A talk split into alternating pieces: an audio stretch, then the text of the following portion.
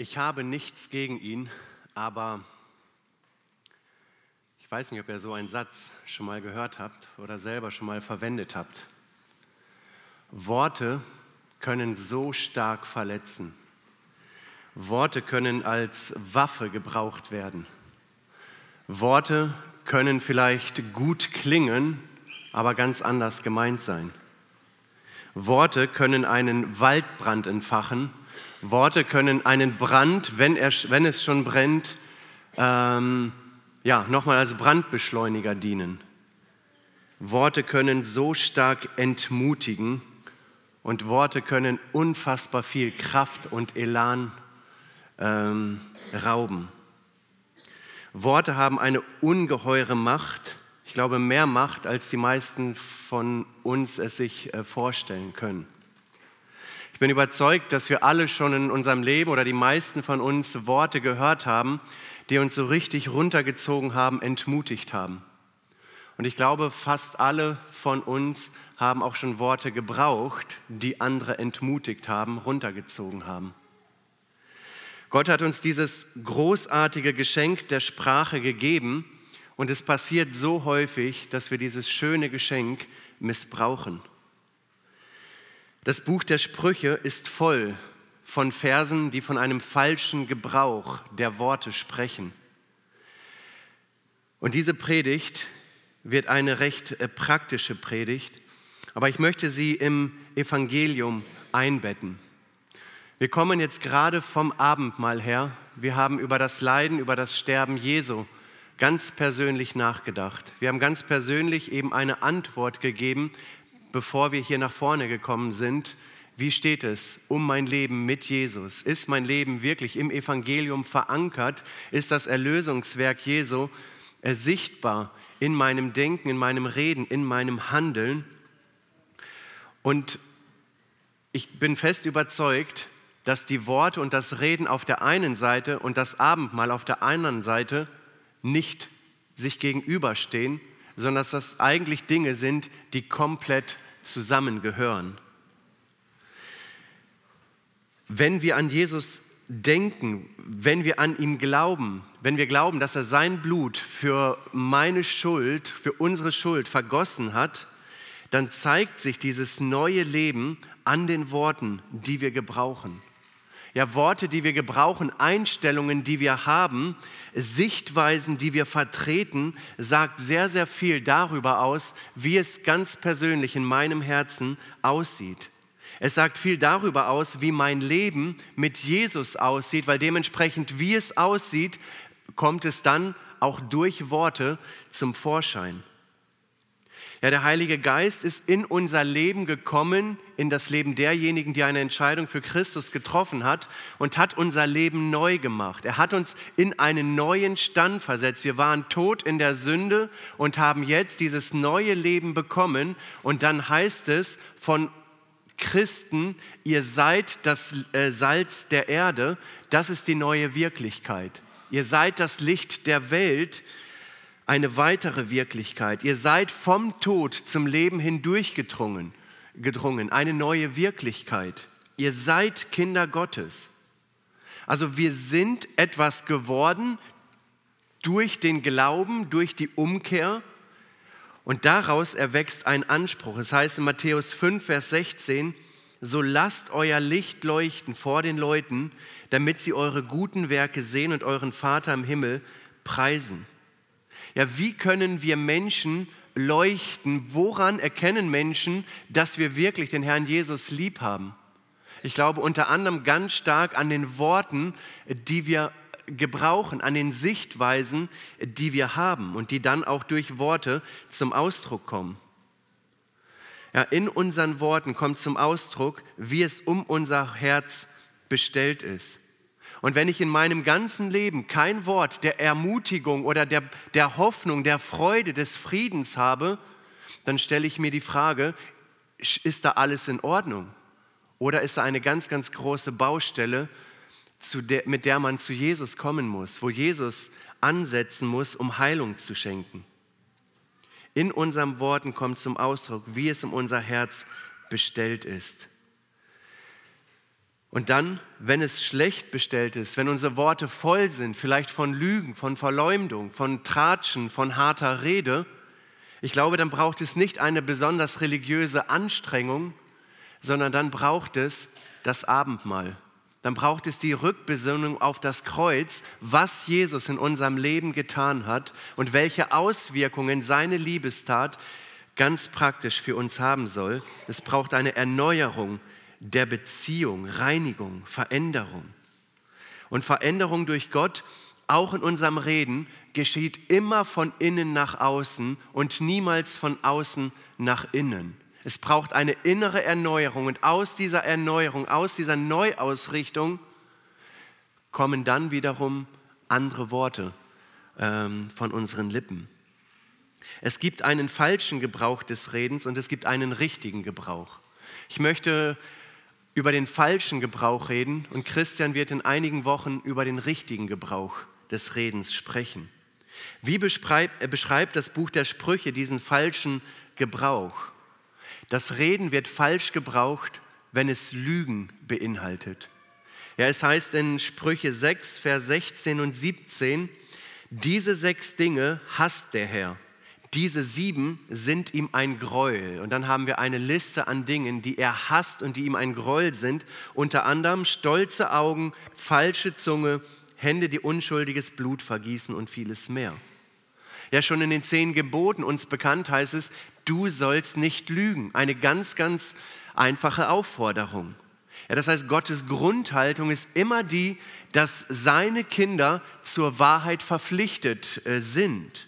Ja, unser Ja soll ein Ja sein, unser Nein soll ein Nein sein. Wenn wir lügen, dann ist es für Gott ein Gräuel, heißt es hier. Also Gräuel, etwas, was Gott abgrundtief verabscheut, was er eklig findet, was in keinster Weise mit seiner Heiligkeit äh, zusammenpasst. In Sprüche 10, Vers 18 heißt es, wer den Hass versteckt, muss lügen. Doch wer Verleumdung ausstreut, ist verrückt. Ja, wer den Hass versteckt, muss lügen. So eine Person macht eine gute Miene zum bösen Spiel. Ja, im Herzen ist vielleicht Hass, aber man begegnet einer Person gegenüber, aber man begegnet dieser Person mit einem Lächeln, mit ganz, ganz vielen guten Worten, ähm, aber das Herz sagt etwas anderes und das ist nichts anderes als eine Lüge. Das ist eine Falschheit. Ja, biblisch wäre es vielmehr, wenn man merkt, da ist dieser Hass im Herzen, dass man in das Gespräch sucht, dass man miteinander redet, dass man diese Sache zum Kreuz bringen kann und da vielleicht Vergebung erfährt oder einem auch Vergebung zugesprochen wird. Ja, ich glaube, in dieser Welt wird so viel gelogen. Ja, die Lüge hat so eine ungeheure Macht äh, und eine so ungeheure Sogwirkung in allen Bereichen der Gesellschaft. Und ich glaube, die Lüge hat auch ganz stark Einzug gehalten in den Familien. In Sprüche 19, Vers 5 heißt es, ein falscher Zeuge bleibt nicht ungestraft und wer frech Lügen redet, wird nicht entrinnen. Ja, am Ende kommt es sowieso raus. Einer, der falsch redet oder als falscher Zeuge auftritt, der meint vielleicht mit der Lüge irgendwie durchzukommen, aber hier ist es eindeutig, er wird nicht äh, entrinnen, er wird damit nicht durchkommen. Ihr kennt sicherlich äh, das Sprichwort, äh, wer einmal lügt, dem glaubt man nicht. Und das ist, glaube ich, tatsächlich schwerer, jemandem Glauben zu schenken, ähm, der mich schon mal knallhart angelogen hat, weil da doch irgendwo ein gewisses Grundvertrauen in die Brüche gegangen ist, als jemand, der mir gegenüber immer ehrlich war. Da steckt viel Wahrheit hinter diesem Spruch. Ja, es heißt auch nicht von ungefähr, wer lügt, der braucht ein gutes Gedächtnis, weil er muss sich ja an sämtliche Lügen und Lügen, die aus den Lügen erwachsen sind, ähm, wieder erinnern. Derjenige jedoch, der die Wahrheit redet, bleibt einfach bei der Wahrheit und fertig. Ich glaube, wer die Wahrheit redet, der ist klar im Vorteil. und der Auftrag an, an uns Christen ist ganz eindeutig, lasst uns bei der Wahrheit bleiben. Es heißt in Sprüche 21, Vers 6, wer mit lügenhafter Zunge Schätze erwirbt, der jagt nach Wind und sucht den Tod. Also sehr, sehr hart formuliert, aber hier geht es unter anderem auch um das Business, um das Geschäft. Wie, wenn ich selbstständig bin oder nebenbei irgendwie selbstständig bin, wie mache ich meine Geschäfte? Sind sie von Ehrlichkeit, von Wahrheit geprägt oder ähm, habe ich eine lügenhafte Zunge? Und der Appell, der ist hier eindeutig, seid ehrlich in dem, was ihr tut, in euren Geschäften, in dem, womit ihr äh, Geld äh, verdient. Ja, man ist vielleicht mit einem Kunden im Gespräch und sagt, das, was du von uns möchtest, das haben wir schon zigmal gemacht, ja, in der Hoffnung, diesen Auftrag zu bekommen. Aber die Wahrheit ist vielleicht die, dass man gar keinen Plan hat, dass man es vielleicht noch nie gemacht hat, aber man möchte unbedingt an den Auftrag kommen. Gott wird so etwas nicht segnen. Es kann sein, dass man einen scheinbaren Erfolg hat für eine gewisse Zeit. Aber hier heißt es, der jagt nach Wind, der sucht den Tod, er schaufelt sich selbst das Grab, könnte man sagen. Gott wird es nicht langfristig segnen, vielleicht scheinbar, aber in seinem Herzen weiß er, es ist nicht die Wahrheit und er wird damit nicht glücklich werden. Lügen, ja, die Wahrheit nicht so ernst nehmen, vielleicht nur die halbe Wahrheit sagen, Worte, von denen man im Vornherein schon weiß, wenn ich es jetzt so formuliere, dann entspricht es nicht der hundertprozentigen Wahrheit. Und die Frage stellt sich auch für uns Christen, warum lügen wir, wenn wir doch genau wissen, Jesus ist der Weg, die Wahrheit und das Leben. Die Lüge ist für Gott ein Gräuel. Warum passiert es in unserem Leben, dass wir dennoch lügen? Kann es sein, dass es vielleicht mit dem Gottesbild zusammenhängt? Dass es vielleicht ein Stück weit damit zusammenhängt, dass wir in manchen Situationen es Gott nicht zutrauen, dass er sich zu uns stellt, wenn wir bei der Wahrheit bleiben? Es heißt in Johannes 8, 44, ihr habt den Teufel zum Vater, nach eures Vaters Begierden wollt ihr tun, der ist ein Mörder von Anfang an und steht nicht in der Wahrheit, denn die Wahrheit ist nicht in ihm. Wenn er die Lüge redet, so redet er aus dem eigenen, denn er ist ein Lügner und der Vater der Lüge. Und da denke ich, wie anders ist doch unser Herr Jesus Christus. Ja, so voller Wahrheit, so voller Lü Liebe. Und da ist keine Lüge. Ja, wenn er, wenn wir Lügen reden, dann tun wir das, worüber der Vater der Lüge sich freut. Ja, dann jubelt er, dann springt er, dann geben wir ihm alle Ehre mit jeder Lüge, mit jeder Halbwahrheit, die wir gebrauchen. Und wenn das Bestreben ist, Gott ähnlicher zu werden, dann lasst uns einen riesigen Bogen, es darf noch nicht mal in Erwägung gezogen werden, dass wir lügen, weil dadurch der Heilige Geist gedämpft wird. Ja? Und wir im, Glaubensschritten, äh, im Glaubensleben keine Fortschritte machen werden, weil die Sünde uns hemmt, wie wir es eben beim Abendmahl gehört haben. Das Reden wird falsch gebraucht, wenn es Lügen beinhaltet. Ein zweiter Gedanke, das Reden wird falsch gebraucht, wenn es andere verleumdet. Ja, es gibt in der Sprüche, im, im Buch der Sprüche so viele Verse, die immer und immer wieder von der Verleumdung sprechen. Ja, es heißt unter anderem, wer den Hass verdeckt in Sprüche 10, Vers 18, hat Lügen auf den Lippen. Und wer Verleumdung ausstreut, der ist ein Narr. Oder verleumde nicht den Knecht bei seinem Herrn dass er dir nicht fluche und du es büßen musst. Ja, Verleumdung ist etwas ganz, ganz, ganz, ganz, ganz, ganz Übles. Ich weiß nicht, ob ihr in eurem Leben schon mal so richtig verleumdet wurdet und was diese Verleumdung dann mit euch gemacht hat. Ja, wie es euch vielleicht auf den Boden geworfen habt und wenn die Verleumdung erst raus ist, kommen noch Leute dazu und treten noch mal rein, weil du ja so ein schlechter Mensch bist, weil du angeblich so etwas getan haben sollst. Verleumdung kann ein Leben kaputt machen, es kann so viel Lebensenergie rauben, äh, müde machen und man wird, es wird weiter auf einen eingedrescht, obwohl die Sache vielleicht gar nicht der Wahrheit entspricht. Und wenn die Verleumdung erstmal raus ist, kriegt man sie so leicht auch nicht mehr eingefangen. Deshalb gibt es Verleumdungsklagen. Gewisse Aussagen sollen zurückgenommen werden, sollen in dem Rahmen, wie es begangen wurde, wieder richtiggestellt werden. Lass uns den größten Bogen, den größt denkbaren Bogen um die Verleumdung machen. Ja, andere Worte sind Diffamierung, Herabwürdigung, Rufschädigung, Schmähung, Verunglimpfung. Und das tritt eben wie auch die Lüge auch genauso in christlichen Kreisen auf. Das tritt ebenso in der Gemeinde auf und da müssen auch wir als Gemeinde extrem vorsichtig sein, dass es das hier nicht gibt. Ja, man redet vielleicht Worte, wo man weiß, wenn ich diese Worte gebrauche, dann wird diese Person ganz bewusst in ein etwas schlechteres Licht gestellt und ich habe vielleicht die Möglichkeit, zwei Worte zu wählen, aber ich wähle bewusst das Schlechtere, damit im Endeffekt er noch mehr Prügel abbekommt.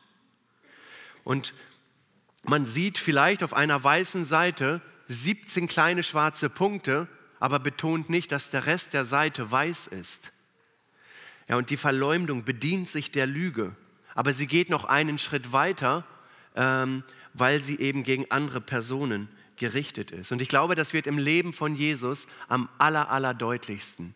Ja, wie war das Leben von Jesus doch gekennzeichnet von Verleumdung? Und es war hart, es war schwer für Jesus, auch das alles zu erleiden.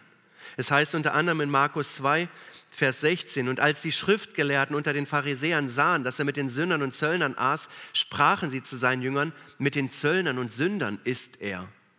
Ja, klingt erstmal so, ja, okay, er gibt ihnen eine Tatsache weiter. Nein, es ging nicht um eine Weitergabe von Tatsachen. Es ist hier ein ganz bewusster Versuch, obwohl sie in der Sache recht haben. Ja, er hat mit Zöllnern und Sünder gegessen, aber es ist ein ganz bewusster Versuch, diese Person, Jesus, in ein schlechtes Licht zu rücken, weil man mit Zöllnern und Sündern nicht gegessen hat. Es ist ein Tabu und so wollten sie ein schlechtes Bild von Jesus zeichnen, damit dann, wenn über Jesus geredet wird, alle sehen, so ein schlechter Mensch Mensch ist er. Gut, dass Jesus äh, dem nicht nachgegeben hat, sondern dass er da drüber stand. Ja, sie wollten das Volk gegen ihn aufbringen. Und allein, ich glaube, wenn wir einige Jahre zurückdenken in der ganzen Corona-Zeit, ich glaube, auch da hat es nicht nur weltweit in der Gesellschaft, in Deutschland, sondern auch in den Gemeinden, in christlichen Kreisen und ich bin sicher, sicherlich auch in unserer Gemeinde in Lübeck und Espelkamp den Punkt vielleicht sogar der Verleumdung gegeben. Dass man Personen, weil sie vielleicht irgendetwas gedacht haben, womit ich nicht konform bin, ganz egal in welche Richtung, Dinge über eine Person gesagt haben, die vielleicht gar nicht der Wahrheit entsprechen, wo aus einem Halbsatz vielleicht ganz, ganz viele Dinge abgeleitet wurden, die die Person nie gesagt hat. Und da kann es sein, dass wir uns versündigt haben, dass viel Vertrauen auf der Strecke geblieben ist. Es heißt in Sprüche 16, Vers 27, ein heilloser Mensch gräbt nach Unheil und auf seinen Lippen ist es wie brennendes Feuer. Ein falscher Mensch richtet Zank an und ein Verleumder macht Freunde uneins. Da, wo in einem Freundeskreis ein Freund einen anderen Freund verleumdet und die Person es rausbekommt oder ja, verleumdet und man bekommt es eben mit. Wie oft ist es da genau das passiert, dass diese Freunde keine Freunde mehr sind. Sie gehen getrennte Wege, weil die Verleumdung alles kaputt gemacht hat. Ja, man redet Worte über die Person im, im vollen Bewusstsein, was man tut, in den meisten, ich glaube in allen Fällen. Ja, und da, wo das geschieht, wird das Grundvertrauen erschüttert. Ja, und die Bibel, die ist hier so eindeutig, Salomo, er sagt, wer Verleumdung ausstreut, der ist ein Narr, der ist ein Dummkopf, der ist ein Idiot. Das sind Synonyme dafür. Ja, der muss verrückt sein. Auch dieses Wort wird gebraucht in, in diesem Bezug. Ja, der ist nicht Herr seiner selbst, sondern er nimmt es im Kauf, dass wenn andere Leute jetzt auch auf diese Person einschlagen, dann hat diese Person es verdient. Sonst würde man sich zurückhalten. Und das sind satanische Gedanken. Ja, wenn die Verleumdung über eine Person erst ausgesprochen ist, der andere mitbekommt, dann werden andere vorsichtiger ja, wenn ich über Alex eine Verleumdung ausspreche und viele bekommen es mit, wie werdet ihr Alex begegnen in Bezug auf diese Sache? Vorsichtig, ist ein zwielichtiger Kerl, muss man vorsichtig sein, gerade im Bereich dieser Frage. Und da müssen wir wirklich aufpassen, wie wir mit den Geschwistern umgehen, auch in der Gemeinde. Und das ist eben das Schöne, da haben wir Christen eine Chance, wirklich anders zu sein, weil wir den Heiligen Geist haben, weil er uns führt und leitet in die Wahrheiten Gottes, äh, damit wir eben anders reden, Worte anders gebrauchen, weil unser Leben im Evangelium verankert ist. Ich frage mich oft, was hat ein Mensch davon, wenn er jemanden verleumdet? Ja, meint man, dass es einem Vielleicht meint die Person, dass es einem dadurch besser geht, dass man der Person vielleicht höher gestellt ist, weil man ja nicht so böse ist wie die andere Person. Also da ein ganz, ganz großes, großen Bogen um die Verleumdung. Lass uns keine Narren sein, sondern unsere Rede soll stattdessen lieber voller Liebe, voller Respekt, voller Wertschätzung füreinander sein. Auch wenn man nicht immer alles gleich sieht. Aber wie reden wir über die Person als Ganzes, unabhängig von der Sichtweise? Ja, das soll von Liebe geprägt sein. Ein dritter Gedanke, das Reden wird falsch gebraucht, wenn über andere getratscht wird. Ja, es gibt Personen, die tragen das Herz komplett auf ihrer Zunge. Ja, da sind so die, die Bildzeitungstypen. Ja, da gibt es eine Mücke und die große Schlagzeile ist, ich habe einen Elefanten gesehen. Ja, und das sind so Personen, die gar nicht prüfen. Denen geht es gar nicht um den Wahrheitsgehalt. War es so oder war es nicht so? Sondern sie haben eine neue Schlagzeile und man trifft sich mit dem Freundeskreis. Was passiert als allererstes? Man haut sofort einen raus und echt, wow, echt, nee, wann? Wirklich? Bist du sicher? Ja, ja, ja, habe ich gehört. Ja, das ist total gefährlich. Total gefährlich. Ich weiß nicht, wie in den Freundeskreisen getratscht wird, wie es in der Jugend ist, wie es in der Teenie ist. Aber das ist so gefährlich, weil Menschen darunter leiden, über die getratscht wird. Ja, irgendwann ist es eine Frage der Zeit, bis diese Person, der ich eben noch zugehört habe, bis dieselbe Person über mich tratschen wird, wenn ich mal nicht dabei bin. Ja, weil das sind gewisse Muster, gewisse Gewohnheiten, die sich breit machen und sie können sich auch in Freundeskreisen breit machen. Da würde man nicht an einem Abend über Jesus reden. Es gibt viel, viel spannendere Themen. Ja, es gibt doch die, die Person, die letztens das und das gemacht hat. Das ist viel spannender als Jesus, scheinbar. Lass uns vorsichtig sein beim Tratschen. Was ist denn, wenn das, was ich weitergebe, nein, das, was ich weitergebe, ist nur eine Seite der Medaille? Was ist, wenn ich die andere Seite höre und auf einmal verhält sich die ganze Situation völlig anders? Es geht nicht so weit wie Verleumden, aber es tut trotzdem unfassbar weh. Es heißt in Sprüche 11, Vers 13, ein Mensch, der jedes Gerücht weiterträgt, plaudert auch Geheimnisse aus. Also wenn ihr in euren Freundeskreisen jemand habt, der immer jede Info sofort weitergibt, diese Person sollte nicht euer Seelsorger sein. Sagt der Person nichts Geheimes. Sie wird es weitertragen. Und im Endeffekt weiß es jeder, weil die Person immer sagen wird, aber das muss unter uns bleiben. Ich habe gesagt, ich werde es nicht weitersagen. Sagt zu einer Person nichts, was die tiefsten Herzensprobleme vielleicht auch sind. Und ich glaube, es gibt viele Menschen, denen es richtig Spaß macht und sie meinen zu wissen, wie die Person denkt, wie die Person tickt, die gerade nicht da ist. Warum man es macht, auch da, ich weiß es nicht. Vielleicht mag man die Aufmerksamkeit, vielleicht mag man es, dass man den anderen das Gefühl geben kann, dass man gut informiert ist. Ja, die Welt.de hat äh, im Jahr 2007 eine Studie mit Studenten veröffentlicht, die belegt, dass Menschen sich, wie stark Menschen sich von Klatsch und Tratsch beeinflussen lassen. Und damit ist natürlich nicht nur das Persönliche, sondern auch in den Medien und so weiter gemeint. Ja, auch wenn Gerüchte eindeutig widerlegt sind, eindeutig widerlegt sind, haben äh, sie einen stärkeren Einfluss auf die Meinung und auf die Entscheidungsfindung als die Wahrheit. Ja, und das hat, ist schon sehr erschreckend. Und wie schnell können wir diesen Dingen Glauben schenken? In Sprüche 20, Vers 19 heißt es, wer jedes Gerücht weiterträgt, plaudert auch Geheimnisse aus. Und dann eine sehr harte Aussage, darum meidet diese Leute. Ja, es geht nicht ums Reden allgemein, sondern ums Reden über Menschen, die gar nicht die Möglichkeit haben, sich zu wehren, ihre Sichtweise zum Besten zu geben. Ja, ist es notwendig für uns Christen, dass ich in einem Gespräch über andere Menschen rede? Gibt es nicht sonst genügend Gesprächsthemen?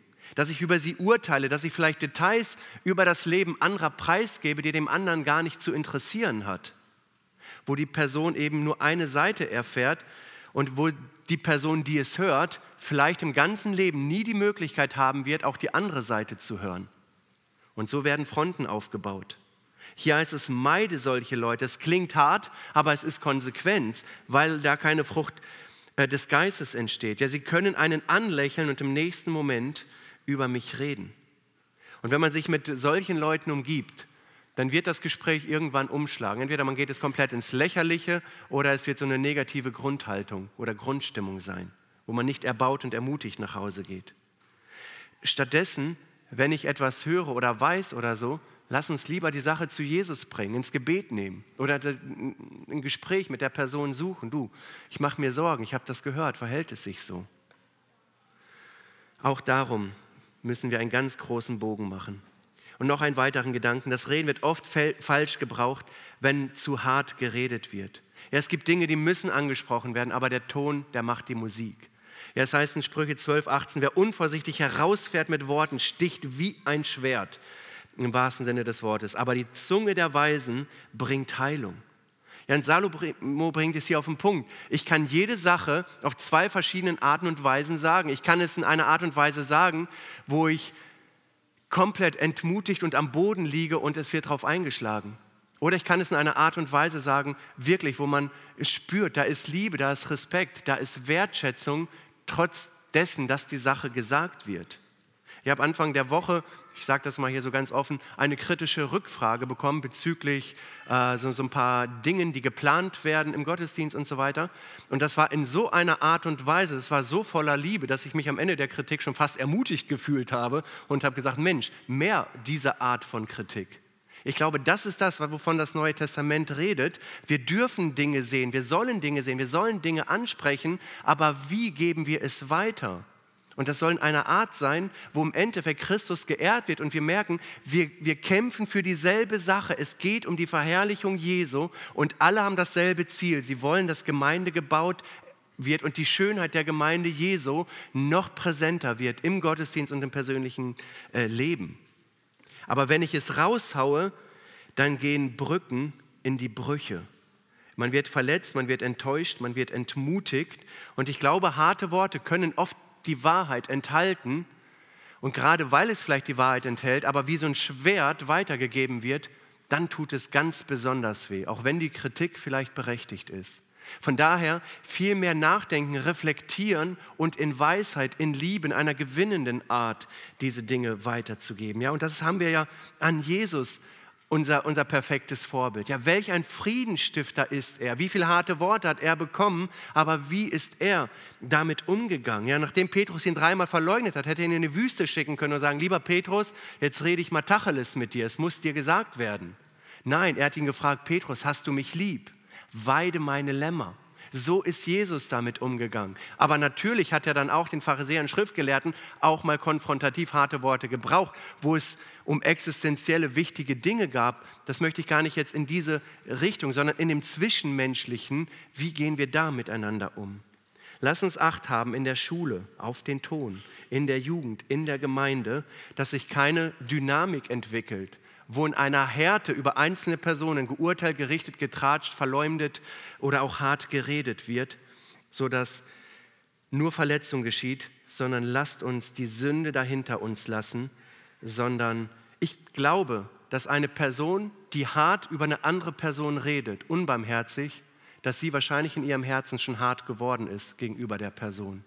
Und diese Person muss zu Jesus gehen und sagen, Herr, mach mein Herz wieder weich, sodass ich auch eine gewinnende Art habe, um mit dieser Person ins Gespräch zu kommen.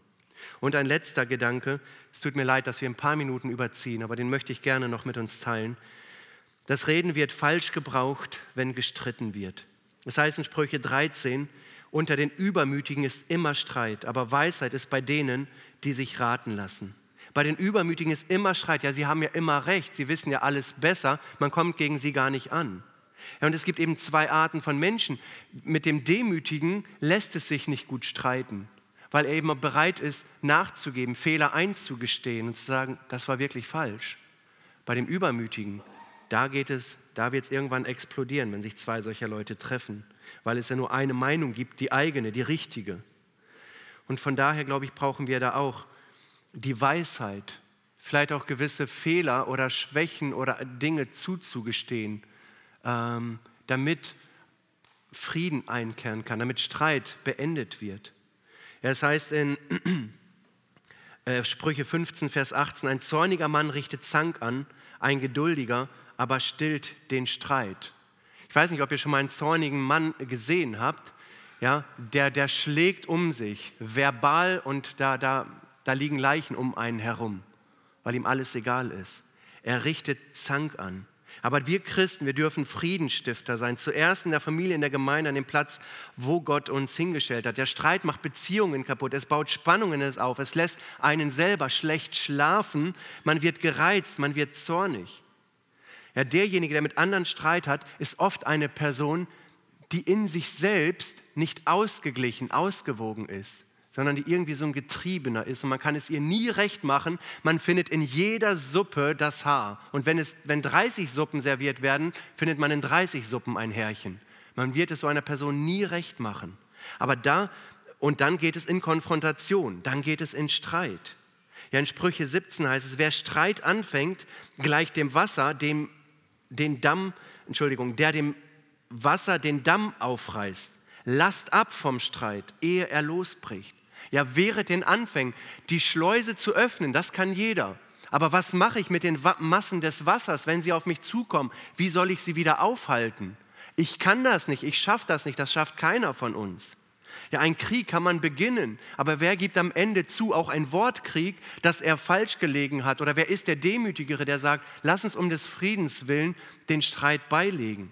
Dinge in den Raum zu werfen, eskalieren zu lassen, das kann jeder. Aber wer ist bereit, in die Bresche zu springen, um den Streit wieder zu löschen? Viel einfacher ist es, wegzulaufen, einen Bogen um Personen zu machen, weil vielleicht mal etwas zwischen uns gestanden hat. Ja, das ist doch, das ist doch kindlich. Das ist doch Unreife, Personen aus dem Weg zu gehen. Reife ist, das Gespräch zu suchen, in Ordnung zu bringen, vergeben, einander zu vergeben, um gestärkt weiter voranzugehen. Ja, wir sind in Sünde geboren und in uns lauert so viel Neid, Vergeltungsdrang, Rechthaberei, Missgunst und ein einziges Wort kann alles zum Explodieren bringen. Deshalb sagt Salomo, lass ab vom Streit. Es geht nicht darum, wer hat angefangen oder wer nicht, wer ist im Recht. Es geht darum, dass der Streit beendet wird. Salomo ist das so wichtig, ja, dass der Friede einkehrt. Wir würden sagen, der Friede Jesu soll wieder Einkehr halten. Es gibt auch Streit in den eigenen vier Wänden in den Familien, in unser aller Familien gibt es Streit. Ich erzähle nichts Neues. Es gibt auch in unserer Familie Streit, ja. Aber wie gehen wir mit diesem Streit um? Lassen wir es zu, dass dieser Streit explodiert, dass Zorn hineinkommt, dass Missgunst, dass Neid, dass eine böse Grundhaltung da ist? Oder sind wir bemüht, diesen Streit zu Ende zu bringen? Es gibt einen Vers, da heißt es, besser im Winkel auf dem Dach wohnen, in Sprüche 21, als mit einer zänkischen Frau zusammen in einem Hause. Ja, wie viel Leid gibt es, weil in den Familien heutzutage gestritten wird? Da ist die zänkische Frau und da ist der zornige Mann, der nicht mit sich reden lässt. Da sind vielleicht die rebellischen Kinder und zänkisch und zornig und äh, rebellisch treffen aufeinander. Was gibt's? Ein Supergau, eine Explosion. Aber das darf es doch nicht geben in unseren Familien. Wir haben doch Christus, wir haben doch den Heiligen Geist, wir haben doch den Friedensfürst, der unser Leben neu gemacht hat. Und hier ist der Gedanke, in dem einen oder anderen Streit ist es wichtig, klein beizugeben, in den Rückzug zu gehen, damit es erst gar nicht zu Situationen kommt, wo man schon im Voraus weiß, wenn ich jetzt das und das sage, dann wird es wieder explodieren. Er sagt, wehret den Anfängen, dem Vers, den ich davor gelesen habe. Hier ein weiterer Vers äh, zu diesem. Ein zänkisches Weib und ein stetig tropfendes Dach, wenn es regnet, lassen sich miteinander vergleichen. Ja, beides ist nicht auszuhalten.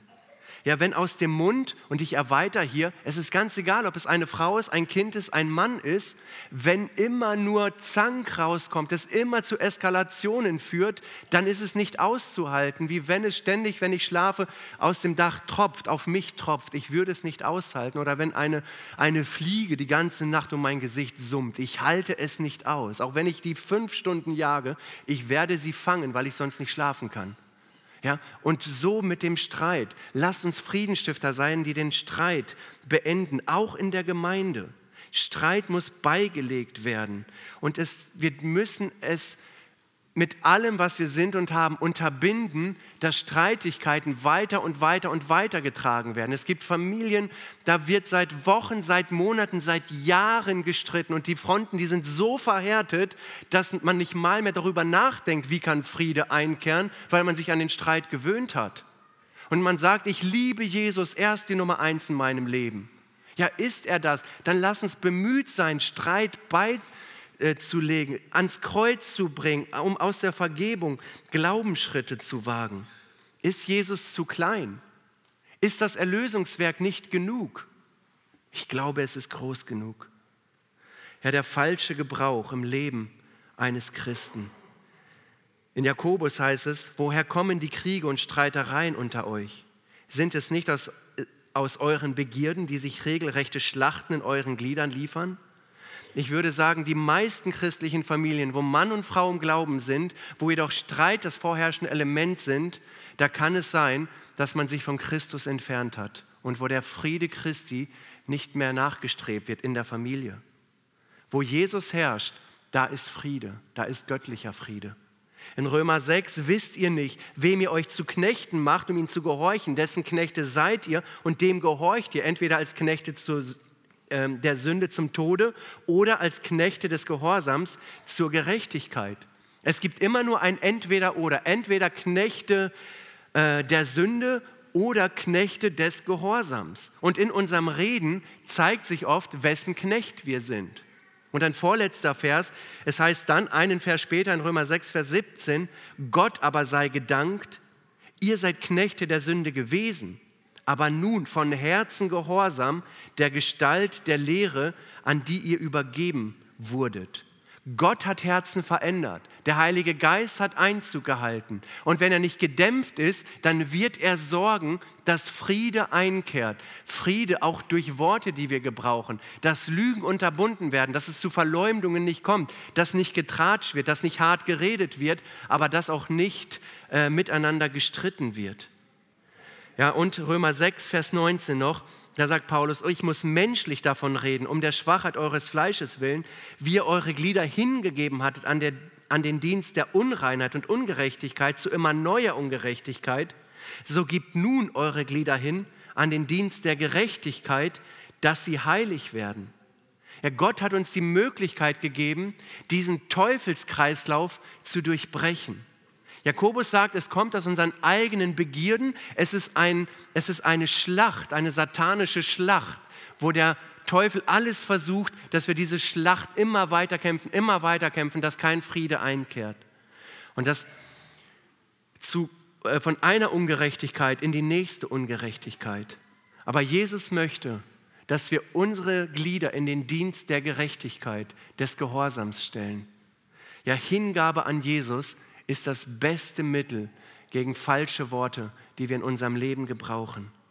Und selbst wenn Jesus die Nummer eins nicht in deinem Leben ist, wenn du vielleicht hier bist, aber nicht eine echte persönliche Entscheidung für Jesus getroffen hast, ich glaube, dann gelten diese Worte aus dem Buch der Sprüche dir ganz genauso.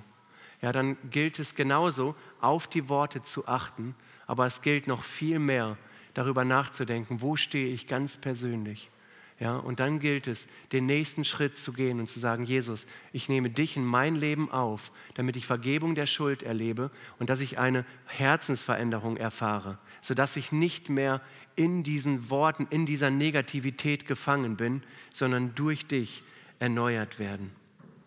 Herr West, das Herz voll ist, geht der Mund über. Es ist immer eine Frage des Herzens. Da, wo Worte falsch gewählt werden, da lass uns die Schuld nicht bei dem anderen suchen, sondern lass uns bei uns selber anfangen, dass wir rein und heilig vor dem Herrn stehen und dass wir nicht in die Fallen des Feindes tappen und uns da versündigen.